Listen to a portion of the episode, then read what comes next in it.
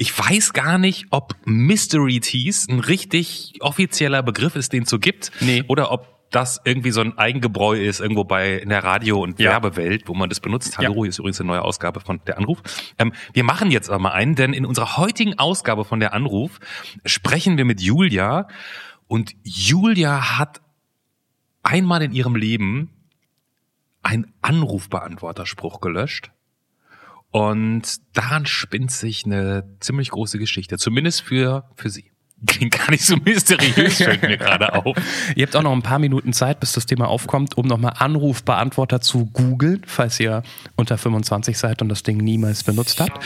Ähm, ansonsten reden wir noch über ihren spannenden Job, wie sie Menschen hilft, wieder zurück ins Leben zu kommen. Und was ich ganz spannend fand, ähm, wir reden über Chemnitz. Dort wohnt sie und ähm, ich, ich fand es mal interessant, von jemand ganz Normalen zu hören, wie sie den Sommer mit den ganzen Ausschreitungen erlebt hat. Nicht von einem Experten, der vor die Kameras geladen wird, sondern jemand wie du und ich. Und nur als Erinnerung, nicht, dass wir es nicht schon mal irgendwann erwähnt hätten, deranrufpodcast.de geht da bitte hin, falls ihr auch mal mitmachen wollt. Oder ähm, weist jemanden darauf hin, den ihr kennt, von dem ihr denkt, der sollte da ganz unbedingt mitmachen. Werbeeinblendung zu Ende. Jetzt kommt Julia. Viel Spaß.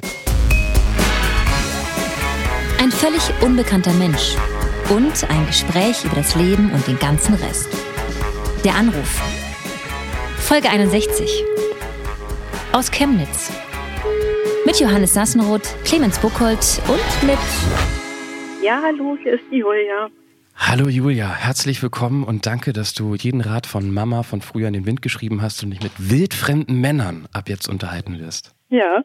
Hier sind äh, Johannes und Clemens. Mhm. Johannes in Frankfurt, Clemens in Berlin. Und äh, wir müssen es nur noch mal für alle, die vielleicht jetzt gerade zum allerersten Mal das hier hören, noch mal genau erklären. Du hast dich bei uns gemeldet. Du hast vielleicht schon mal vorher den Podcast gehört. Das heißt, du kennst uns aus sozusagen aus dieser Einbahnstraße raus. Wir kennen dich aber überhaupt nicht und wollen in der nächsten Stunde ein bisschen mehr über dich und dein Leben erfahren. Ja, super. Okay. Dann ähm, würde ich sagen, fangen wir einfach an, Johannes, oder? Ja, aber jetzt lassen wir Julia ein bisschen mehr Platz zum Reden als bisher. der Erstkontakt. Julia, wie alt bist du? Äh, 30 Wo wohnst du? in Chemnitz. Was ist dein Beruf, Julia? Ich bin Ergotherapeutin. Wofür bist du dankbar in deinem Leben? Ähm, für meine zwei gesunden Kinder. Stell dir vor, du könntest an irgendeinen Punkt in deinem Leben zurückreisen, einfach so, um ihn entweder nur nochmal anzugucken oder um ihn nochmal zu erleben oder sogar ihn zu verändern. Wohin würdest du hinwollen? Mm, Also wenn ich genau drüber nachdenke, gibt es da zwei. Ähm, der erste wäre zum 12. August 2017 und äh, da würde ich meinem äh, ich vor ungefähr einem Jahr äh, sagen, dass er bitte ins Krankenhaus fahren soll. Mhm. Und dann zu meinem 13-jährigen Ich und ähm, dem würde ich gerne äh, den guten Rat geben, ähm, mich an meine Mama zu wenden. Was bereust du, Julia? Was ich bereue, ähm, da wäre wieder die Sache mit diesem äh, 13-jährigen Ich von mir, dass ich, äh, dass ich mich damals nicht an meine Mama gewandt habe mit dieser, ich sage mit dieser Information, ähm, die ich da bekommen habe. Okay, da werden wir gleich bestimmt nochmal nachhaken. Es ist zwar äh, im Moment Tag hell, aber da draußen, man sieht sie trotzdem, die Sternschnuppe. Was wünschst du dir? Aktuell bin ich am Lernen für meine, für meine Fachwirtprüfung und im Moment wünsche ich mir eigentlich nur, dass, äh, dass ich das gut über die Bühne bringe. Okay. Gibt es etwas, Julia, das du erlebt hast, aber auf gar keinen Fall nochmal erleben möchtest? Ja, die äh, Trennung meiner Eltern. Wer oder was hat dich in deinem Leben am meisten enttäuscht? Äh, mein Vater. Hast du dich schon mal strafbar gemacht, Julia? Ja, Das Lachen fand ich viel spannender als das Ja. ähm, die Mama hat dich zurechtgewarnt, mit wildfremden Männern zu reden. Julia, du hast dich darauf eingelassen. Dir ist klar, dass jetzt die schwierigste Frage auf, auf dem ganzen Planeten, im ganzen Universum auf dich zukommt. Nämlich die letzte Frage. Kennst du einen richtig guten Witz? Und wenn ja, welchen? Ähm, ich kann es ja mal probieren. Ähm, äh, der Arzt äh, wendet sich erbost an die Krankenschwester und sagt, ähm, ich sage es Ihnen jetzt zum allerletzten Mal, wenn Sie einen Totenschein ausfüllen, dann schreiben Sie bei der Todesursache bitte die Krankheit und nicht meinen Namen. Das ist so ein, so ein Ergotherapeutenwitz auch, oder? Ja, wahrscheinlich. Was ist nochmal genau Ergotherapie? bei der Ergotherapie ähm, das ist immer schwierig, das zu erklären. Ähm, wird oft mit der Physiotherapie verwechselt, hat okay. aber jetzt so in dem Sinne gar nichts miteinander zu tun. Ähm, die Ergotherapie ähm, beschäftigt sich damit, den äh, Menschen ähm, zur größtmöglichen Selbstständigkeit in seinem äh, Alltag zurückzuverhelfen oder allgemein zu verhelfen. Wow, das habe ich jetzt gar nicht so, ich habe es gar nicht so richtig verstanden. Was heißt das? Welche Menschen wohin zu helfen? Ja, also äh, Menschen, die auf irgendeine Art und Weise beeinträchtigt sind, also alle Altersgruppen und ähm, auch, ich sage jetzt mal, alle möglichen Krankheitsfelder. Also es können psychische Einschränkungen sein oder körperliche oder also es ist ein sehr, sehr vielfältiger Beruf. Mhm. Aber hä, das verstehe ich nicht. Das heißt, wenn ich krank war, ja. komme ich zu dir, weil ich jetzt nicht mehr ja, laufen kann oder nicht mehr pfeifen kann oder oder ja, ja, also pfeifen vielleicht nicht, das machen ja die Logopäden, mhm. aber laufen äh, eventuell, also wenn man zum Beispiel einen schweren Unfall hatte ähm, und äh, man kann dann nicht mehr laufen, dann ähm, machen das ja oft die Physiotherapeuten, äh, Gangschule oder Bewegungsanbahnung, kann aber genauso von einem Ergotherapeuten gemacht werden. Ähm, Ergotherapeuten arbeiten auch oft äh, in, im psychischen Bereich, also Menschen, die psychisch krank waren, ähm, ja, oder sind, oder mit Kindern, mit Behinderten, mit alten Menschen im Altenpflegeheim, mit Sterbenden. Es ist wirklich sehr weit und breit ich, gefächert. Das habe ich aber jetzt immer noch nicht verstanden, weil du gesagt hast, du möchtest in, in, ein normales Leben zurückführen, war irgendwie die Formulierung eben, ne? Ist ja. das Ziel? Das heißt, es geht bei dir, geht es bei dir um um, um so äh, körperliche Fähigkeiten wieder zu erlernen? Oder geht es darum, wie Struktur ins Leben zu bringen, damit man irgendwie auf die Kette bekommt, einzukaufen, Wohnung sauber zu halten oder so? Das habe ich jetzt, genau, das kriege ich genau, noch nicht ganz auf die Kette. Genau beides. Also es ist ähm, im, im motorischen Bereich, also wieder selber laufen können oder einen Arm wieder bewegen oder ähm, die Hände. Ähm, aber auch äh, im psychischen Bereich, genau, Tagesstrukturierung, also es, äh, eine Arbeit ist in all diesen Bereichen möglich als Ergotherapeut. Machst du die ganze Bandbreite oder machst du was Spezielles daraus? Also ich habe bis jetzt äh, in vielen unterschiedlichen Bereichen gearbeitet. Ich habe am Anfang im Altenpflegeheim gearbeitet. Es waren immer befristete Stellen, darum mhm. viele verschiedene Jobs. Im Altenpflegeheim habe ich gearbeitet, dann habe ich in der Klinik gearbeitet, auf der Akutgeriatrie, also viel mit alten Menschen, die äh, dahin gekommen sind, meistens nach äh, Hüft-OPs oder Knie-OPs oder genau so in die Richtung. Dann habe ich gearbeitet an einer Montessori-Schule als Integrationshelfer für ein Mädchen. Mhm. Und jetzt bin, äh, fange ich ähm, in einer Ergotherapie-Praxis an. Okay. Das, und, und das heißt, äh, eigentlich ganz klingt das so, als wäre das ganz sozusagen befriedend, befriedigend, weil man, wenn ich jetzt mal sehr lax formuliere, die Leute kommen zu dir, wenn sie am Arsch sind und wenn sie gehen, geht es ihnen deutlich besser im Idealfall. Ja, das hofft man. Wie oft ist das so, die, die Quote? Ähm, also es gibt zum Beispiel, also hm, wenn man jetzt einen Patienten mit äh, Parkinson hat, ne, der wird nie ja, hundertprozentig krank werden. Da geht es eher um Tag, also äh, darum, dass, dass er äh, mit seiner Einschränkung äh, bestmöglich im Leben zurechtkommt. Also auch so ein bisschen ähm, das aktuelle äh, so lange wie möglich aufrechtzuerhalten, mhm. den mhm. aktuellen Zustand. Aber bei einem Kind, ich sage jetzt mal mit Konzentrationsstörungen in der Schule, ähm, da ist die Quote relativ hoch. Also wenn man den Grund, den Auslöser findet und daran arbeiten kann. Okay. Genau. Das ist dann im Vergleich zu dem, ähm, wir hatten schon Physiotherapeuten gerade genannt, im Vergleich zu dem bist du quasi die eher mit dem, ich sag mal, ganzheitlichen Einsatz, äh, Ansatz.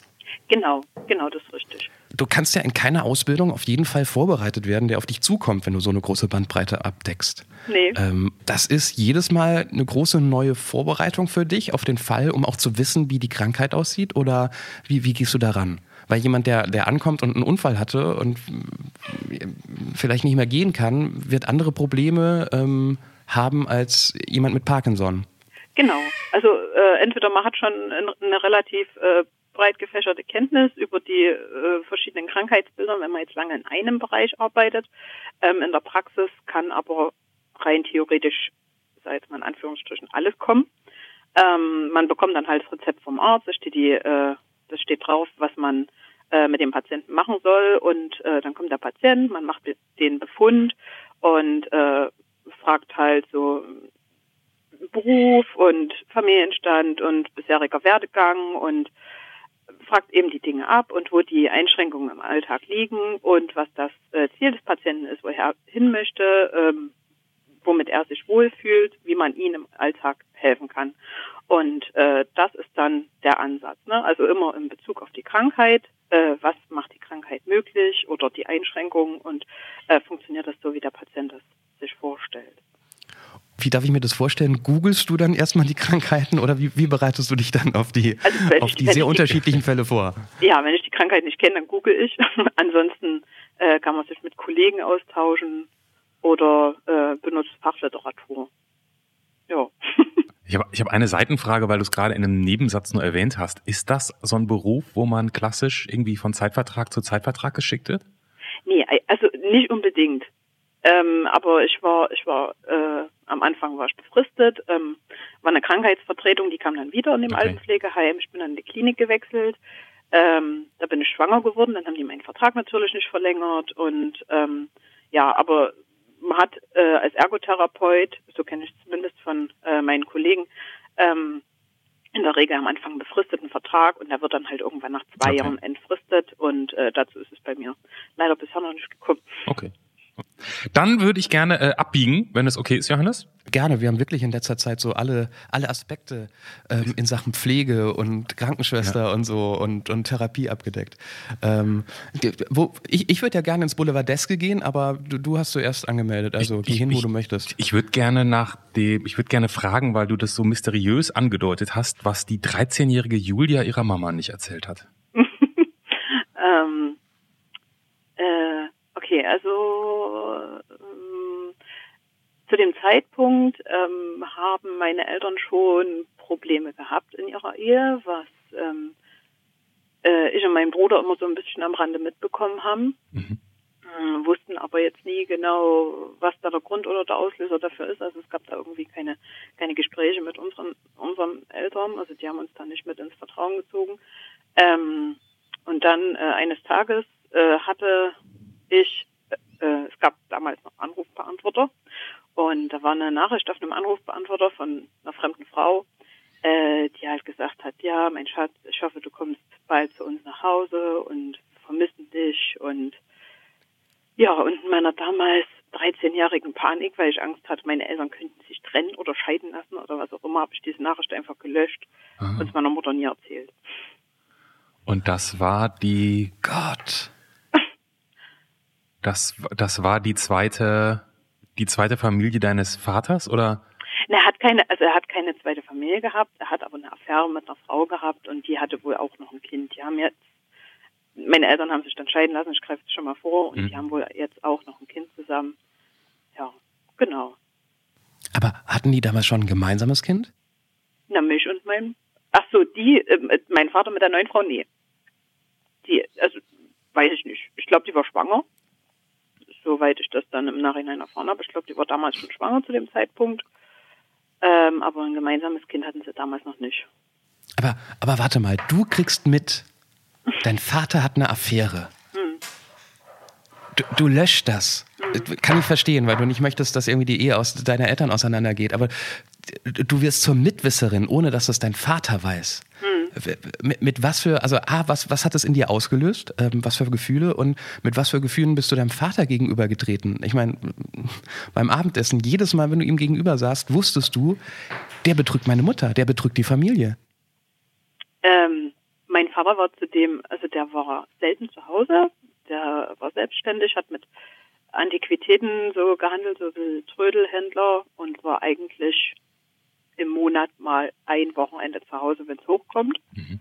Und in der Zeit hat er entweder geschlafen auf dem Sofa oder äh, war unterwegs in der Gegend, um da irgendwelche Geschäfte abzuwickeln oder auf Trödelmärkte zu fahren. Also wir haben uns quasi nie gesehen. Oder hat sich mit meiner Mutter gestritten und ist dann gegangen. Also es fand zu dem Zeitpunkt schon kein Familienleben mehr statt.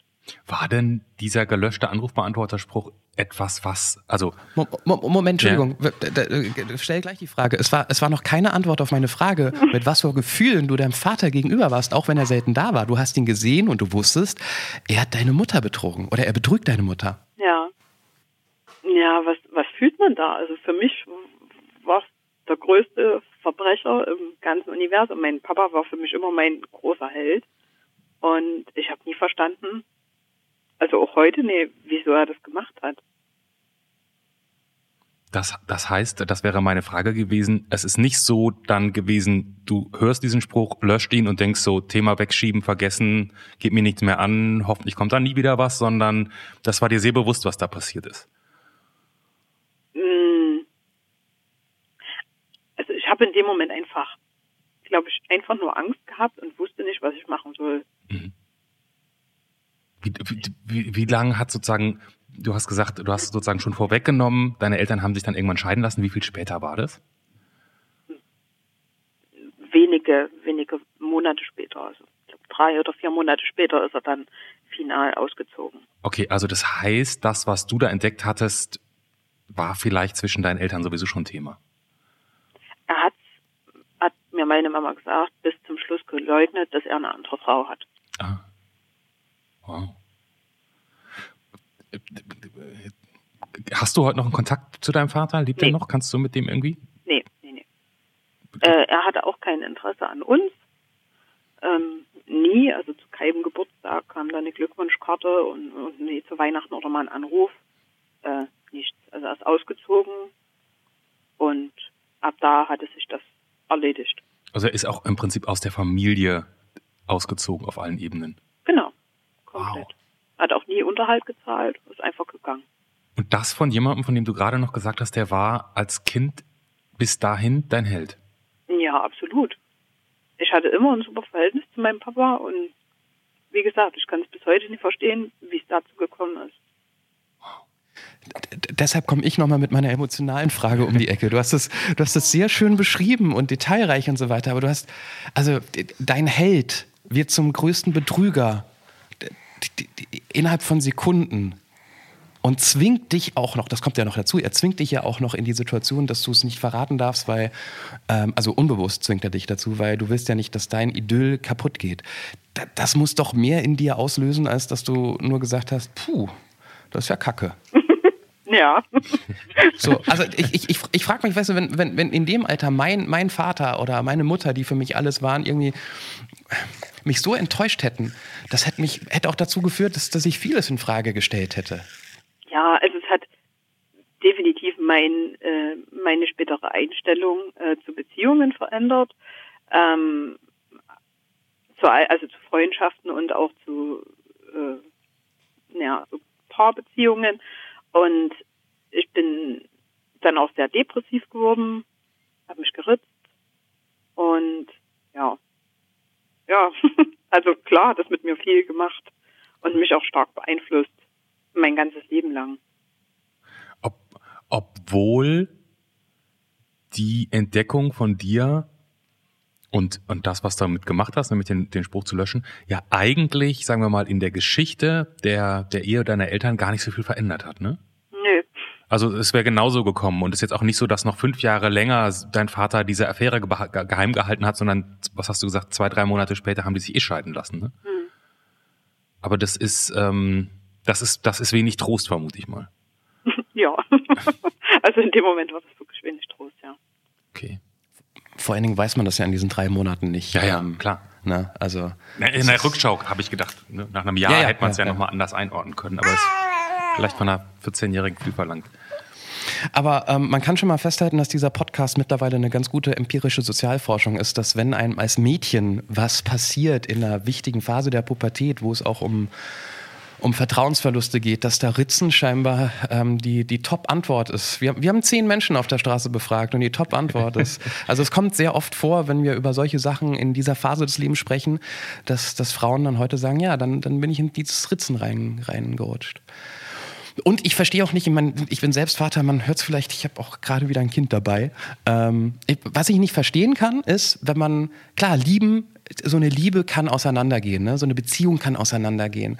Aber ich verstehe tatsächlich nicht, dass, dass dann Menschen auch so komplett abschließen mit ihren Kindern, weil das ja, Ja. eine andere Ebene ist an Gefühl erstens und die können ja auch nichts dafür. Und ich kenne auch andere Beispiele aus dem privaten Umfeld, wo, wo sich Leute scheiden lassen und es auch den Kindern reindrücken, wo ich mir denke, ey, reiß dich doch zusammen, dass du jetzt deine Ex-Frau kacke findest, kann ich verstehen.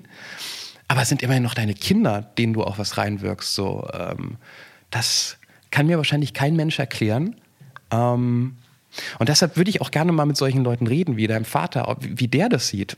Also wollte der einfach Tabula Rasa machen oder oder oder oder ich weiß es nicht. Ich denke, der Kannst du hatte mir wahrscheinlich einfach, auch nicht Der beantworten. hatte, er hatte wahrscheinlich einfach Angst, sich ähm, der Verantwortung zu stellen.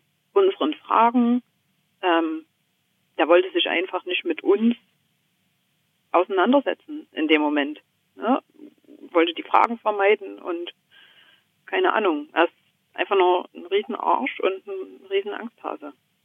Hast du, Kann ich mir nicht erklären. hast du aus heutiger Sicht, hättest du das Bedürfnis, noch mit deinem Vater zu sprechen? Nee, überhaupt nicht. Also ähm, meine Mama hat, also ich glaube manchmal, sie trauert ihm heute noch nach. Also er war wirklich ihre große Liebe. Also Mhm. trotz der ähm, dem großen Leid, dem sie durch ihn ausgesetzt war, Ja. liebt sie den wahrscheinlich immer noch. Und wir hatten auch wirklich eine schwere Zeit, wenig Geld, ne, wegen ihm, weil er halt keinen Unterhalt gezahlt hat. Meine Mama hat gearbeitet ohne Ende. Trotzdem hat es hinten und vorne gereicht und nee, also hat uns wirklich eine sehr schwere Zeit beschert und ich möchte diesen Menschen, Musst du nicht nochmal hin zurück. nee, Okay. Wo du das gerade im Nebensatz erwähnst, nur weil, mich, weil ich das nie verstehe, du hast gerade gesagt, dein Vater hat keinen Unterhalt gezahlt. ja. Das, das hört man ja immer wieder. Jetzt bin ich vielleicht ganz naiv, weil ich in dem Thema überhaupt nicht drin bin. Hm. Muss man das nicht machen? Ja, klar, rein theoretisch muss man das machen, aber er war ja selbstständig ähm, mit so Antik- und Trödelsachen. Mhm. Da geht viel unter der Hand. Ah. Ähm, oder es wird halt mal was mit einem falschen Preis eventuell ausgewiesen. Also ich kenne mich da jetzt bei seinen Geschäften nicht aus, wie die da abgelaufen sind. Aber ähm, anders kann ich mir das nicht erklären. Als er noch zu Hause gewohnt hat, hatte, hatte er immer viel Geld Mhm. und ähm, dann hieß es immer, er hätte nichts. Und Also du vermutest, er hat irgendwie seine Bilanzen getrickst oder irgendwie sowas, um, um das da äh, drumherum zu vermute ich. kommen. Ja, okay. ich kann es mir sonst nicht erklären, warum Okay. das Geschäft auf einmal so schlecht gelaufen sein soll. okay, Von einem auf den anderen Tag. gut. Ähm, spring, springen wir doch direkt eins, eins weiter. Der 12. August, Bu- oder? Was? Boulevard, Boulevard, Boulevard. Ach so, du, dann mach, Du, du, musst auch an die Hörer denken. Wir können jetzt nicht ein ernstes Thema nach dem anderen durchjagen. könnten wir, aber bitte mach, ja. Und vielleicht ist gerade jemand im Auto, hört den Podcast unterwegs zum Minigolf und denkt sich so, Leute, mach doch mal was fürs Herz. Jetzt bin ich mal gespannt, ja. Das Lachen bei Hast du dich schon mal strafbar gemacht und das Ja. Ich glaube, das ist eine Hammergeschichte, wenn man jetzt den Podcast hört, während man auf dem Weg zum Minigolf ist. Ähm, so was Spektakuläres ist es jetzt vielleicht gar nicht, aber ähm, äh, keine Ahnung, mit Freunden in ähm, Abrisshäuser äh, darum gestromert und ähm, mal Cannabis konsumiert. Also ist ja rein theoretisch strafbar, aber sonst äh. Und ich habe ich hab auch, ich hab auch mal was geklaut. Was? in, äh, war ich, glaube ich, acht. Ein Sailor Moon Heft habe ich mal geklaut. War das eine einmalige Tat? Das war, ein, ja, das war mir eine große Lehre. Wieso bist du geschnappt worden? ja, ja. Oh, du bist geschnappt worden. Oh, direkt beim, beim ersten, beim ersten Klauversuch sozusagen. Ja, ja. Mich wahrscheinlich- wahrscheinlich sehr stümperhaft angestellt. Noch im Laden oder haben es die Eltern dann bemerkt, so was Schlimmes mit, du musst jetzt zurückgehen und das Heft zurückgeben? Nee, nee, im, im Laden vom Ladendetektiv. Oh, und dann, äh, die Polizei haben sie nicht gerufen, aber äh, meine, meine Eltern, die haben mich dann dort abgeholt. Okay. Ein, präg, ein prägender Moment Ein vermutlich. sehr prägender Moment, ja. Naja, ich ich glaube, das ist auch ein sehr schäbiger Moment für den Ladendetektiv, äh, der dann irgendwie so ein, acht, ein achtjähriges Mädchen, wo man genau weiß, die, die macht das jetzt einmal wahrscheinlich und dann auch nie mehr wieder rausziehen muss. Und ähm, es, es hat wenig mit, mit dem zu tun, was man im Fernsehen sieht und merkt, was Detektive alles so machen auf der Welt und dann muss man das machen. Und ich bin mir sicher, ähm, Julia, dass du danach nochmal irgendwo was geklaut hast, weil als Erwachsener klaut man auch immer. Man nimmt im Hotel was mit oder wie auch immer. Aber man erinnert sich immer an so kleine Sachen aus der Kindheit, weil das ist natürlich das Mega-Ding. Man denkt sich, das war's jetzt, ich muss in den Knast und oh mein Gott, was habe ich nur getan? Ja, genau. Ich weiß noch ganz genau, wie ich mit sieben Bonbons geklaut habe. Zwei. Zwei. Also, Bist du davon gekommen? ja klar. Und so. zwar, also geklaut ist, es, es war in, in einem in Bayern auf einem Gasthof, nee, nicht, wie sagt man, auf einem Bauernhof, wo man, wo wir übernachtet haben. Und da stand es irgendwie auf dem Tisch, aber eben nicht für Gäste. Und ich habe das aufgemacht und aus der Dose zwei Bonbons rausgenommen. Weiß ich noch wie heute. Was für ein Adrenalinspiel. Wenn ich heute aus irgendwo aus dem Laden was mitnehmen würde, ich glaube, ich wäre weit davon entfernt, so aufgeregt zu sein wie damals. Ich kann es gar nicht. Ich kann das. Ich bin, ich bin bei dem, bei dem Thema sehr, sehr unbeleckt und ähm, ähm, habe schon vieles gemacht, aber das zum Glück noch nicht. Jetzt gehe ich doch nochmal hin, Julia. 8, Ja. 12. August 2017. Ja. Du bist nicht, du, geht's um dich, du bist nicht ins Krankenhaus gefahren? Ich bin nicht ins Krankenhaus gefahren, obwohl ich dachte, ich äh, sollte ins Krankenhaus fahren. Das ist ja an sich schon mal nicht so logisch. Nee. Was ist genau passiert? Ähm, ich war zu dem Zeitpunkt schwanger. Mhm. Äh, in der 35. Woche, genau. Okay. Und äh, wir waren an dem Tag bei meinen Schwiegereltern und äh, abends äh, waren wir dann zu Hause und äh, da habe ich mich schon gewundert, warum es so ruhig im Bauch ist. Mhm. Und dachte dann noch, also habe dann viel versucht, äh, um, um da so die Bewegung von meinem Kind ein bisschen anzukurbeln. Also gibt da ja zahlreiche Tricks, die man da anwenden soll. Also äh, heiß duschen, äh, kalt duschen, warm baden, großes Glas Wasser trinken, Musik auf dem Bauch und ja, hat sich aber nichts getan und ähm, ja, und ich dachte, naja, was machst du jetzt? Hab mit meinem Freund drüber gesprochen und äh, wir haben es dann zusammen noch mal ein bisschen gerüttelt und dann kam auch ein ganz kleiner Stupser zurück und wir haben gesagt, okay, fahren morgen früh. Mhm. Und das haben wir dann auch gemacht. Und es ärgert mich bis heute, dass ich damals nicht gefahren bin. Weil? Ähm, äh, wir sind dann am nächsten Tag gefahren. Ähm, ich hatte im Auto wirklich Angst, dass mein Kind nicht mehr lebt, weil am Morgen war auch nichts im Bauch und ähm, waren dann dort und dann haben sie die CDG-Knöpfe, also damit, wo sie die, den Herzschlag und die Bewegung vom Kind wollten sie anlegen und es hat irgendwie knapp zehn Sekunden gedauert, bis sie einen Herzschlag gefunden haben und da bin ich fast gestorben vor Angst, aber Herzschlag war da. Ähm, dann musste ich den Tag über im Krankenhaus bleiben, haben CDG gemacht, CDG war schlecht, ähm, Herztöne vom Kind waren schlecht, die haben sich nicht verändert, Ultraschall war schlecht, das Kind hat sich nicht bewegt. Ähm, ja, und dann haben sie am Nachmittag einen Kaiserschnitt gemacht und mein, also er hat, er hat gelebt, er lebt auch jetzt, ihm geht's jetzt auch gut, ähm, aber er musste dann erstmal auf die Neo und ihm ging's dann sehr schlecht. Auf die Neo? Ähm, Neonatologie auf die Kinder, also Babyintensivstation. Okay. Da lag er insgesamt zwei Wochen und es ging ihm dolle schlecht und es war am Anfang nie klar, ob er es überlebt. Und ich denke mir im Nachhinein, wärst du schon an, dem Abend eher gefahren, vielleicht wäre es dann weniger dramatisch abgelaufen. Oder man hätte, es hätte ja am nächsten Tag auch schon zu spät sein können. War es ja aber nicht zum Glück. Also, Ja, Gott sei Dank, ne? Gott sei also ich bin, ich bin ja sehr beruhigt, das fing jetzt sehr theatralisch an, so als du gesagt Ja, hast, ich ja. hätte damals ab ins Krankenhaus fahren müssen.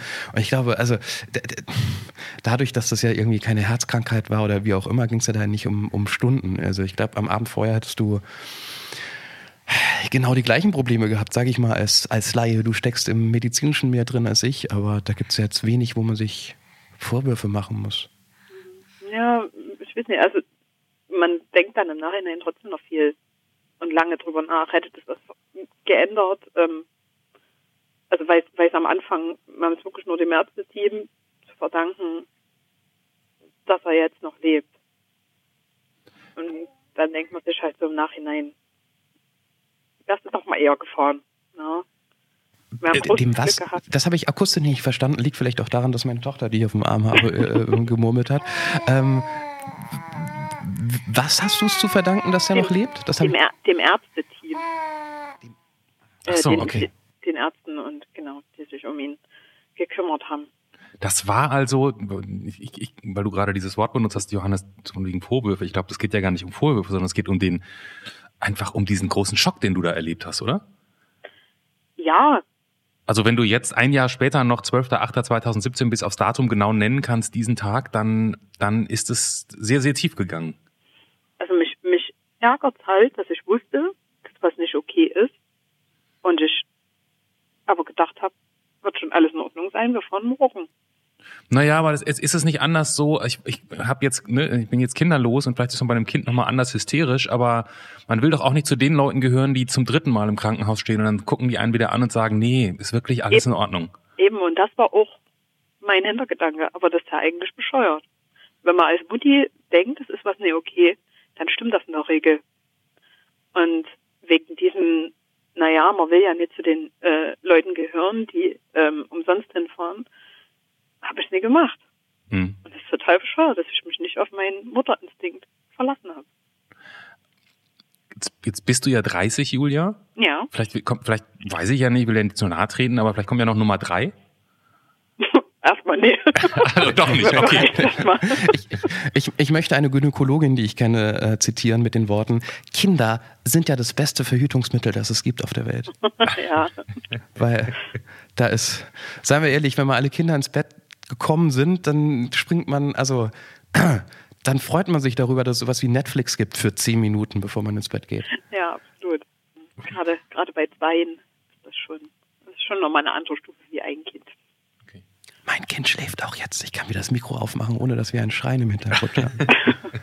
Jugendamt, wo bist du? Der, der zeichnet Podcasts auf, während er das Kind. Ja. Ähm, aber äh, ich, ich wollte nur generell dazu sagen, ich glaube, mit, mit Vorwürfen, weil Clemens da nochmal äh, angesetzt hat und du gesagt hast, das ist schon der Vorwurf. Ich glaube nicht, dass diese paar Stunden, ja, du hättest sofort ins Krankenhaus gehen können, wenn du das Gefühl hast, da stimmt was nicht. Da, da, da gebe ich dir recht, aber du hast es nicht getan, hätte, hätte Fahrradkette. Ich glaube nicht, dass es ähm, Stunden vorher ein groß anderes Thema gewesen wäre. So viel wollte ich noch dazu sagen, Ja, um dich zu beruhigen. ja, danke. Jetzt hat Julia ein einjähriges Kind. Ja, das ist ein Jahr Und, geworden im und, August. und das zweite ist wie alt? Drei. Dann hast du also einmal ein Jahr, einmal drei Jahre. Bist du jetzt aktuell berufstätig? Ich, äh, der Kleine ist jetzt in der Eingewöhnung. Ich fange im November wieder an zu arbeiten, ja. Und dann machst du mit den zwei Kindern nebenher nochmal kurz Prüfung Fachwirt. Ja, Po. Ho, ho, ho, ho. Es, würde ich, würde ich auch so jetzt nicht nochmal machen. es ist, eine, ist eine Menge Holz. ist eine Menge Holz. Also es, man hat sich das damals, also ich habe mir das damals vor dem Beginn alles ein bisschen einfacher vorgestellt. Ähm, der, der, also Babys schlafen ja am Anfang viel und da kann man ja auch viel machen. Ähm, dann war jetzt natürlich die, er kam ja zu früh. Ich wollte vorarbeiten Mhm. und vorlernen quasi. Also ich mache so einen, so einen mediengestützten Lehrgang von zu Hause aus. Mhm. Und ich wollte vorlernen, vorarbeiten. Ähm, dann kam er früher, dann hat das natürlich nicht mehr geklappt. Dann war ich zurück, dann habe ich die ganze Zeit nur dran gearbeitet, dass ich hinterherkomme. Ähm, und dann war er auch ein Schreikind und das war schon heftig. Dann sind wir letztes Jahr auch nochmal umgezogen. Nee, dieses Jahr nochmal umgezogen. Ähm, ich bin jetzt einfach nur froh, es vorbei Keine, ist. kein, keine Langeweile in Julias Leben. Nee, absolut nicht. Und dann macht man natürlich sowas Absurdes. Ich spreche da aus Erfahrung. Ich, ich gehe mal davon aus, dass es bei dir ähnlich war, wenn du dir das alles vorgenommen hast. So, du machst die Prüfung mit zwei Kindern. Das, das ist ja eine Entscheidung, die du getroffen hast, ähm, als du nur ein Kind hattest, ne? Ja, ja. Und man täuscht sich doch sehr. Ähm, ich will nicht sagen, dass zwei Kinder der, der pure Stress sind, aber es ist was anderes als. Ups, alles gut, alles gut, schlaf weiter. Es ist was anderes als ein Kind und man macht, also wir haben auch so Planungen gemacht, wo wir hinreisen und wie wir arbeiten. Und das ist dann noch eine andere Nummer, wenn das zweite Kind da ist. Ja, definitiv. Das stimmt, Johannes. Ich habe dich beim ersten Kind habe ich ja gedacht, habt ihr überhaupt dieses Kind bekommen? Es gibt keinerlei Probleme, du hast immer Zeit, alles geht. Ab Nummer zwei ist das sehr, sehr anders geworden. Bin ich unausstehlich geworden? Das da, nein, das warst du vorher schon. Darf ich das Thema wechseln? Gerne, also von mir aus, wenn Julia nichts dagegen hat. Ja, alles gut. Jetzt sind wir ja, warte mal, wenn die Folge hier rauskommt, im November. Ähm, und ähm, all das, was wir mit Chemnitz verbinden, ist vielleicht schon ein bisschen länger her. Ähm, mhm. Aber ich habe noch nie mit jemandem gesprochen, der in Chemnitz wohnt, nach all dem, was passiert ist und was man äh, in den Nachrichten gelesen hat und was online rumging. Wie, wie war denn der Sommer? Ich formuliere es mal ganz allgemein. Wie war der Sommer für dich in Chemnitz? äh, na, bis zum Stadtfest super. Ähm, nach dem Stadtfest war es dann schon anders. Und genau das meine ich. Wie anders? Man kann das gar nicht so richtig beschreiben. Also es war natürlich viel Aufruhr ähm, durch diese Messerstecherei. Mhm. Ähm, und mich persönlich hat das erschreckt, wie viel Hass hier in der Stadt präsent ist. Mhm. Genau, das, das war das, ähm, wo ich mir dachte, irgendwas ist hier. War dann halt anders. Ne? Ich habe immer gedacht, wir sind eine Welt, also wir sind eine weltoffene Stadt. So, also ich bin weltoffen. Geht man ja davon aus, dass das andere Leute auch sind. Vielleicht nicht alle, aber zumindest ein kleiner Teil. Und äh, wenn man dann aber sieht, was da passieren kann, ja, und wie, wie die das auch geschafft haben, diese diese Tat für sich zu instrumentalisieren, das war, also ich fand das sehr heftig. Gehen wir das mal Schritt für Schritt durch. Ähm, hast du von, von, von, von diesen, oh Gott, man hat sich ja immer gestritten, was jetzt die Definition von Hetzjagd ist oder von den Ausschreitungen. Also hast du was von, von, von, von dieser Hetzjagd per se mitgenommen? Meinst du das mit Hass oder meinst du an sich die Stimmung danach in der Stadt mit Hass? Beides. Also gab Hetzjagden, es ist ja jetzt egal, wie man das nennt. Mhm. Hast, hast, du die auch selbst mit, mitbekommen nee, irgendwie oder nee, nur vom Hören Nee, ich, äh, ferngehalten aus der Innenstadt mit zwei kleinen Kindern mhm. zu dem Zeitpunkt. Ähm, ich habe es aber von, von äh, einem Kumpel gehört, der es gesehen hat.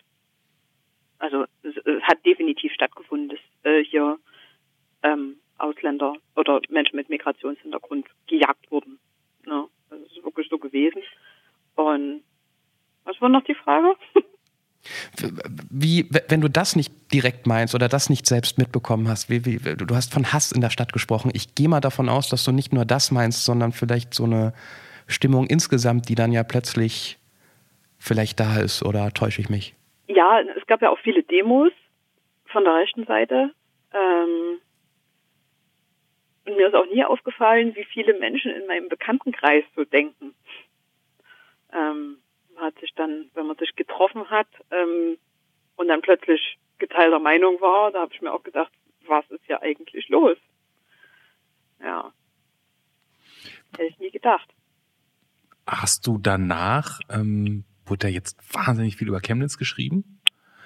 Wenn du das gelesen hast, hast du gedacht, das ist die richtige Stadt und ähm, das stimmt auch, wie ihr das beschreibt? Oder wie hast du diese Berichterstattung? Also, ne, ich wohne jetzt in Berlin, über Berlin wird oft geschrieben, das nimmt man nicht so persönlich, weil diese Stadt ist so groß, die können auch andere meinen, aber ich finde so, ich, ich vermute, das hat einen anderen, das hat ein anderes Gefühl, wenn man, wenn man über in, aus einer kleineren Stadt kommt mhm. und die dann so mhm. im Fokus steht, oder? Und vor allen Dingen so was spezifisch Negatives. Ja. Ja, also es wurde ja so hingestellt, als äh, wären alle im Osten so, als wäre der ganze Osten braun, mhm. was ja nicht so ist. Mhm. Ähm, und als wäre ganz, als würden in ganz Chemnitz nur Nazis wohnen und äh, Menschen mit, also die Fremdenhass haben, die ja keine Ausländer wollen. Und das ist ja nicht so. Und so wurde das aber die ganze Zeit, also für mein Empfinden, in Nachrichten, in, hm. in Medien rübergebracht. Und das fand ich nicht gut. Gab es dann so Momente, wo du dich quasi, weiß ich nicht, rechtfertigen musst, dass du, dass du daherkommst oder dass du da wohnst? Ähm, nee, ähm, ich habe so ein bisschen gelesen auf, auf Twitter und in den Kommentaren. Ich habe mich da jetzt aber an den ähm, Diskussionen nicht beteiligt, äh, habe aber gesehen, dass sich da dass sich da genug andere positioniert haben und gesagt haben, ich wohne in Chemnitz, ich bin aber nicht so, obwohl das einfach alle, es hieß dann halt alle, alle, die aus Chemnitz kommen, sind rechts und wählen die AfD und ja. Wobei ich das persönlich so wahrgenommen habe, dass jetzt nicht über also alle Chemnitzer über einen Kamm geschert wurden in, ähm, in den Artikeln und Beiträgen darüber. Ich meine, klar, wenn man die Nachrichten hört und sagt, hier Chemnitz, ähm, Aufmarsch, dann wird allein diese Zahlen, die man dann hört, könnte man das denken. Aber alles, was so versucht hat, diese Lage zu beschreiben, hat ja nicht gesagt, dass Chemnitz eine eine einzige rechte braune Hochburg ist. Aber gut, ich meine, ich sitze hier in Frankfurt und kann natürlich schön reden. Du saßt in Chemnitz und wenn du das gelesen hast, ist das äh, dein, dein Recht, das irgendwie so wahrzunehmen. Ich glaube nur, dass nicht ganz Deutschland das so wahrgenommen hat, dass, dass jetzt Chemnitz diesen, hoffe ich zumindest. Also ich, keine Ahnung. Ich kann nur für mich sprechen. Also ich meine, der, der, der Anteil an ähm, AfD-Wählern, also ob man die jetzt da recht in die rechte Ecke zuordnet oder nicht, das äh, ist ja eben selber überlassen. Ähm, aber der Anteil an ähm, Wählern, die sich der rechten äh, Meinung zugehörig fühlen, der ist ja in Sachsen und auch Chemnitz schon sehr hoch. Ne? Ich glaube, es waren 25 Prozent bei der letzten Wahl. Mhm. Ähm, oder 20, 25 Prozent alle in Chemnitz. Und da war ich schon ziemlich erschrocken. Ähm, und das jetzt nochmal so zu sehen, wie das dann quasi ähm, aussieht, wenn, wenn die auf die Straße gehen, wenn die ihre Meinung vertreten, das war schon heftig. Wie, wie, wie gehst du jetzt damit um? Weil ich, ich, weil du es gerade so erwähnt hast, ich habe das in meinem Bekanntenkreis auch. Da gibt's, ähm, es gibt einen Menschen, den ich kenne, der ein Freund von mir ist, der wählt AfD. Mhm. Und ähm, ich jetzt nicht. Und von daher finde ich das natürlich ganz schwierig. Und ähm, es gibt ja dann auch so Menschen, die sagen, mit dir muss ich den Kontakt abbrechen oder wir können irgendwie nichts miteinander zu tun haben. Ist dem auch passiert, hat er auch gesagt. Es gibt andere Menschen, die gesagt haben, ich möchte keinen Kontakt mehr zu dir haben. Ich hingegen finde immer so, ich sitze denen zwar manchmal gegenüber, wenn wir politisch diskutieren, und manchmal denke ich so, ich würde jetzt gerne kurz den Hals umdrehen, aber zum guten Schluss muss man immer im Gespräch bleiben, finde ich. Also so, so schwer das auch ist. Wie gehst du denn mit diesen, mit diesen Rissen in, in deinem Bekanntenkreis um, wenn du sagst, da gibt's jetzt auch Leute, die da irgendwo ganz woanders stehen als ich? Ähm, ich versuche nach wie vor mit den Leuten zu reden und äh, auch zu diskutieren. Ähm, aber man hat oft das Gefühl, dass die gegen jegliche ähm, Argumente und ähm, Statistiken und ähm, ja, dass denen das egal ist. Die haben ihre Meinung und die wollen auch äh, keine anderen Fakten hören. Mhm.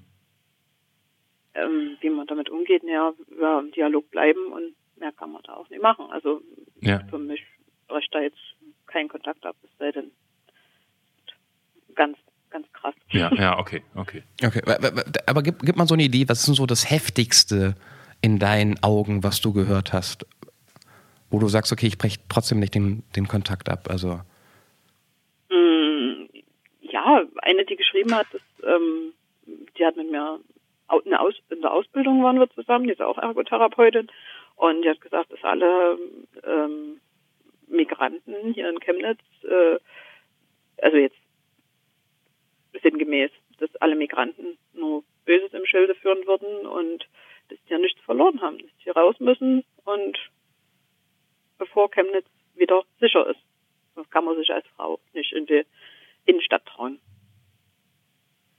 Naja, es gibt dann immer so, das, also ich, ich habe das auch so ein bisschen bei dem, bei dem Freund, den ich da habe, der kommt dann manchmal halt mit so ungestützten Wahrheiten an. Der sagt, mhm. also als ich auch dann über, wir haben natürlich auch über Chemnitz gesprochen und so und über was da passiert ist, und dann meinte der, naja, diese, ähm, diese Hetze in der Stadt, das waren V-Leute, damit zum guten Schluss die, naja, jetzt, das sagt er jetzt, aber die, damit zum guten Schluss sozusagen, der, der, sozusagen, die sind da hingesetzt worden, ähm, damit dieses Bild entsteht und damit äh, zum guten Schluss rauskommt, die AfD hätte quasi diese Nähe zu den Rechten und guckt mal, wie die aber in Wahrheit agieren. So, ne? ja, ja. Ähm, und dann und dann sitzt man dem gegenüber und sagt so, kannst du das irgendwie beweisen? Nee, aber das hat er gehört, das wüsste er jetzt ja. schon.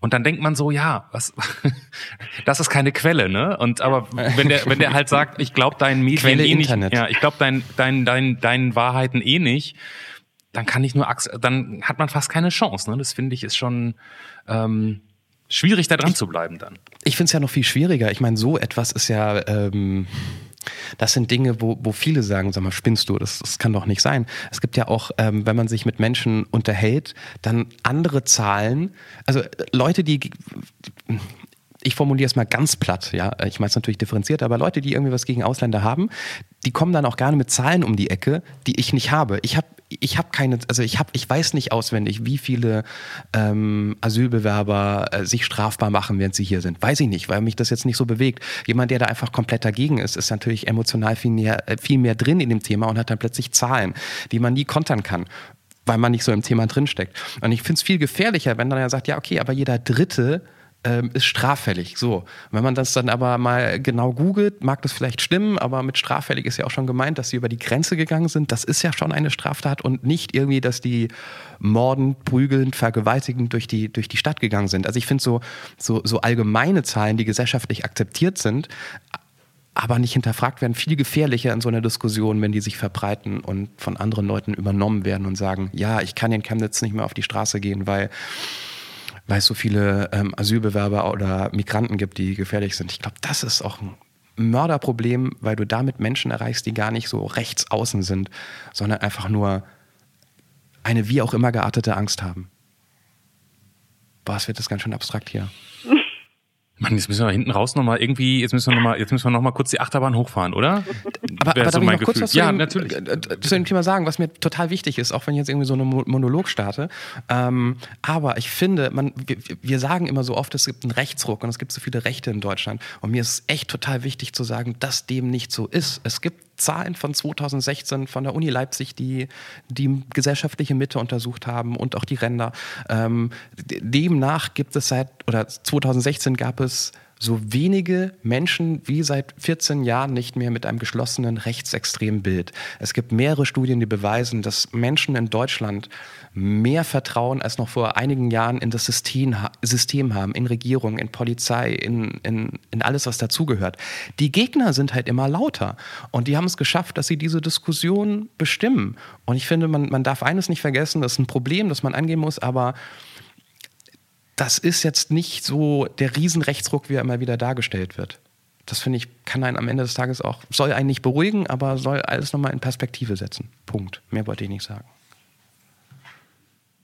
Was für ein Instrument wollte Julia lernen?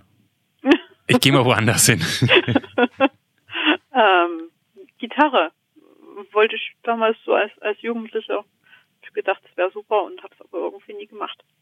Und, und warum in deinem, in deinem entspannten Leben zwischen zwei Kindern, der Fachwertprüfung und allem anderen, was du gerade noch vorhast, passt das da nicht nochmal rein? hm, gute Frage. Vielleicht muss ich das in Angriff nehmen. Bist, aber bist du jemand, wird das, ähm, bist du jemand, der dann irgendwann mal hingeht und sagt, ähm, jetzt mache ich's? Ja, glaube ich schon. Also ich, wenn ich Bock auf irgendwas habe, irgendwann mache ich es bestimmt. Ich will jetzt als nächstes erstmal stricken lernen. Mhm. Nächstes Jahr will ich stricken lernen und dann vielleicht kommt dann die Gitarre mal gucken. Das muss man beim Stricken lernen. Ist es nicht ganz einfach? Muss man da nicht immer das Gleiche mit den Nadeln machen? Ich bin Kannst ja nicht du stricken? So Nee, aber also sieht es immer aus, wenn das Leute machen. Die reden und machen dabei immer die ganze Zeit das Gleiche, ohne hinzugucken. Da denke ich immer, das kann jetzt nicht so schwer sein. Wie atmen, das ist ja, wie genau, genau, wenn die ja. einmal drin sind. Na, dann dauert es ja nicht lange, dann habe ich ja noch Zeit für die Gitarre. dann kannst du nachher so einen Gitarrenmantel. Ah ja, egal. Okay. ähm, gut. Ich glaube, ähm, ich muss Julia trotzdem noch mal kurz fragen. Julia, haben wir über irgendwas nicht gesprochen, worüber du sprechen wolltest? Äh, ja, nee, keine Ahnung. Nee. Nee, äh, könnte sein, dass du jetzt so ein Thema mitgebracht hast und denkst so, Mann, die sind mit ihren Fragen da aber auch nicht mal annähernd hingekommen. Nö. Nö. Okay, gut. Ich wollte nur, ne, nicht, dass du nachher Aber auch denkst. Die, die, die, die, Frage darf ja nicht lauten, ob sie, ob es ein Thema gibt, über das sie reden wollte, sondern eigentlich muss die Frage lauten: Gibt es irgendetwas, was wir, was wir nicht ausgegraben haben? Das hätten weißt du vielleicht? Ja. Hä?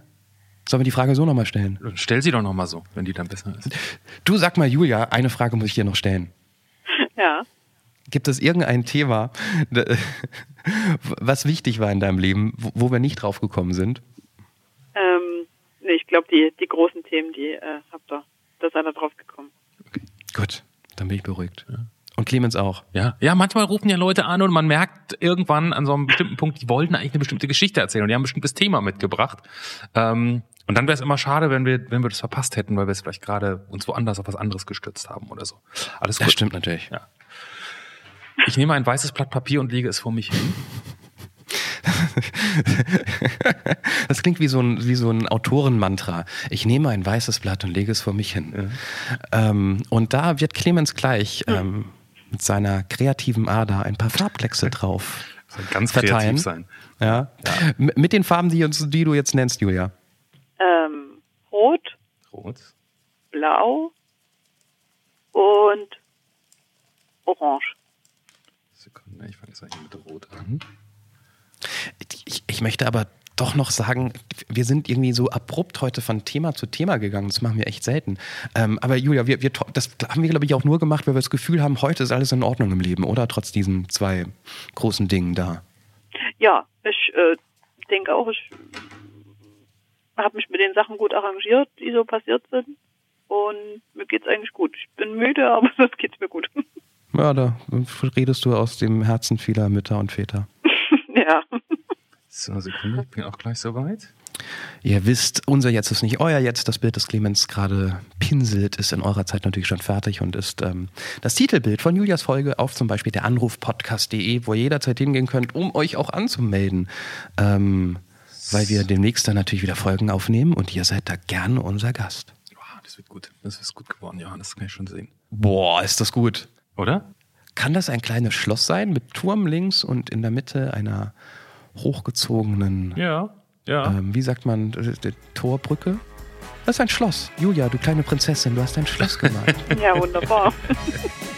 Vielen Dank fürs Mitmachen, Julia. ja. Das empfiehlst du jetzt hoffentlich, nach, nachdem das Gespräch jetzt quasi auf der Zielgeraden ist, auch anderen Leuten weiter, oder? Hm, mach ich. Kann man machen, ne? Der Anrufpodcast.de einfach hingehen, kurz anmelden und dann wie Julia dabei sein. ähm, Julia, danke dir. Ja, kann. Tschüss. Tschüss. Das war Der Anruf. Von und mit Clemens Buchholz und Johannes Sassenroth. Technische Unterstützung Andreas Deile. Die Stimme im Layout, also ich, Andrea Losleben. Für mehr Infos und Mitmachen der Anrufpodcast.de. Hier ist sie wieder, die Aftershow-Party mit ähm, Inside-Informationen, ähm, Backstage-Geschichten und Hammer-Infos heute für Clemens. Ich weiß gar nicht, ähm, ob, ob das für uns irgendetwas verändert in Zukunft beim Machen von der Anruf, aber mir ist aufgefallen, Clemens, Ja. dass wir ganz oft von stillenden Müttern in der Nacht gehört werden. Weil du so viele kennst und die abends oft besuchst und dann läuft immer der Anruf? Oder Genau so. Ja, ja, genau ist es. ähm, nee, manchmal, es, es gibt so ein paar Freunde von mir, die ähm, der Anruf von Anfang an gehört haben und dann immer wieder erzählen, ah, und jetzt hört ein Kollege von mir auch mit oder die sagen, ja, ne, ne, äh, also ich habe jetzt mehrfach die Geschichte eben gehört, Freund von mir ist hat ein Kind und der ist nachts langweilig, wenn sie stillt und die hört jetzt Podcast und dann gesagt, hier, hör doch mal der Anruf. Und dann kriegen die immer zwei Wochen später die Nachricht, du, ich habe jetzt alle 55 Folgen durch, wann gibt's denn was Neues und so weiter. Diese Geschichte habe ich mehrfach in den letzten Wochen gehört von unterschiedlichen Menschen, fand ich interessant. Ja, ist doch toll. Also äh, großartig. Und die sollen es bitte noch ihren anderen, die sollen es bitte in ihrer Babygruppe und wo die sonst noch so hingehen mit ihren Kindern auch erzählen, wenn ihr nachts ein Problem habt, der Anruf. Ja, Im P-Kip-Kurs bitte erzählen und auf jedes Babyforum und so weiter. Ich bin ja gerade, äh, Entschuldigung, wenn ich jetzt nochmal erwähne, was ich schon in zwei Wochen erwähnen werde, dass ich gerade nicht in Deutschland bin. Aber geh mal online in irgendwelche Foren und stell eine Frage zum Thema Kind und Urlaub. Du, du kriegst innerhalb von Sekunden Schreien zurück, was fällt dir denn ein, mit deinem Kind weit weg zu reisen? Geh doch gefälligst nach Italien und Spanien an den Strand. Also, Entschuldigung, Kann, ich wollte. kann ich da eine Zwischenfrage stellen? Ja. Was fällt dir eigentlich ein, mit deinem Kind so weit wegzureisen? Kannst du nicht irgendwie so in Italien oder Spanien einfach mal an den Strand gehen? Wir, wir, wir sind ja gerade in dem Land mit den meisten Kindesentführungen. Ähm, Vielleicht wird der Rückflug billiger. Das war so die Überlegung. Habe ich schon Auch gesagt, schön. wo wir sind oder kann man jetzt raten, wo wir sind? Du meinst Mexiko? Weiß ich gar nicht. Ratet mal. Land mit den meisten Kindesentführungen. Wo ah, kann ja, das okay, sein? dann ist, Ja? wo kann das sein? Ja. Also, liebe Mütter, wir, wir senden sehr gerne für euch und für alle anderen auch. Und ähm, Ich, ich, doch, jetzt, ich habe gerade noch einen ganz kurzen Gedanken. Falls jetzt jemand, ich, vielleicht ist es ein bisschen vermessen, aber wenn jetzt, wenn wir jetzt eh schon bei Mütter, Kinder, vielleicht ja auch Schwangere, ja, falls ihr gerade schwanger seid und ihr wisst noch nicht genau, wie dieses Kind heißen soll, der Anruf podcast.de ist ein ziemlich ungewöhnlicher Name, würde uns aber zum Beispiel sehr, sehr, nur mal so, ich, ich stell's nur mal so als Idee in den Raum, ihr könnt ja noch mal drüber schlafen. Genau, da müsste man aber noch so einen zweiten Namen dazu nehmen, der ähm, das Geschlecht bestimmt. Das müsste dann der Anrufpodcast.de Maria heißen. Zum Beispiel, wenn es ein Mädchen Slash, ist. Maria, Slash Maria. Nee, als zweiter Name einfach.